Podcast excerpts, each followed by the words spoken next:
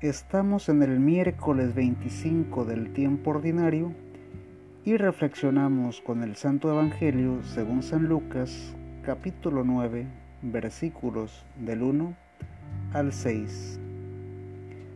Jesús reunió a los doce y les dio autoridad para expulsar todos los malos espíritus y poder para curar enfermedades.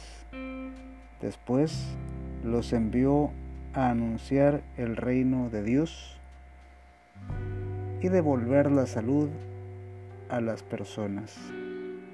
Les dijo, no lleven nada para el camino, ni bolsa colgada del bastón, ni pan, ni plata, ni siquiera vestido de repuesto. Cuando los reciban en una casa, quédense en ella hasta que se vayan de ese lugar. Pero donde no los quieran recibir, no salgan del pueblo sin antes sacudir el polvo de sus pies. Esto será un testimonio contra ellos. Ellos partieron a recorrer los pueblos predicaban la buena nueva y hacían curaciones en todos los lugares. Palabra de Dios. Te alabamos Señor. Vamos al enfoque del anuncio del Evangelio.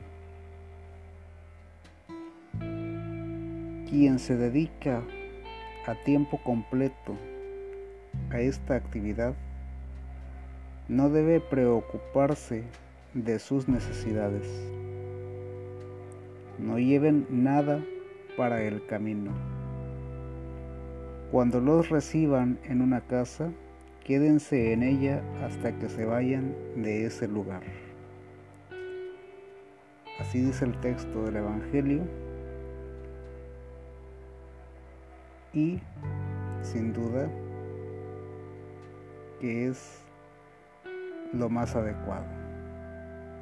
El servidor de la palabra necesita vivir libre de toda clase de apegos. Quienes hemos conocido la buena noticia del reino, necesitamos descubrir en la caridad una invitación a la libertad Vivir con lo necesario no es descabellado. No se trata de vivir en la miseria, pero sí de apoyar la causa de Cristo. No puede haber predicadores pasando necesidad. El obrero es digno de su salario. El que no trabaja que tampoco coma, dice San Pablo. Los laicos, es decir, los no sacerdotes, trabajamos para generar dinero, la iglesia trabaja para generar estabilidad. Sin fe no hay seguridad. Sin fe no se avanza. Sin fe hay depresión tengamos fe e impulsemos las vocaciones con testimonio y con recursos económicos. El Señor nos bendiga, nos guarde de todo mal y nos lleve a la vida eterna. Amén.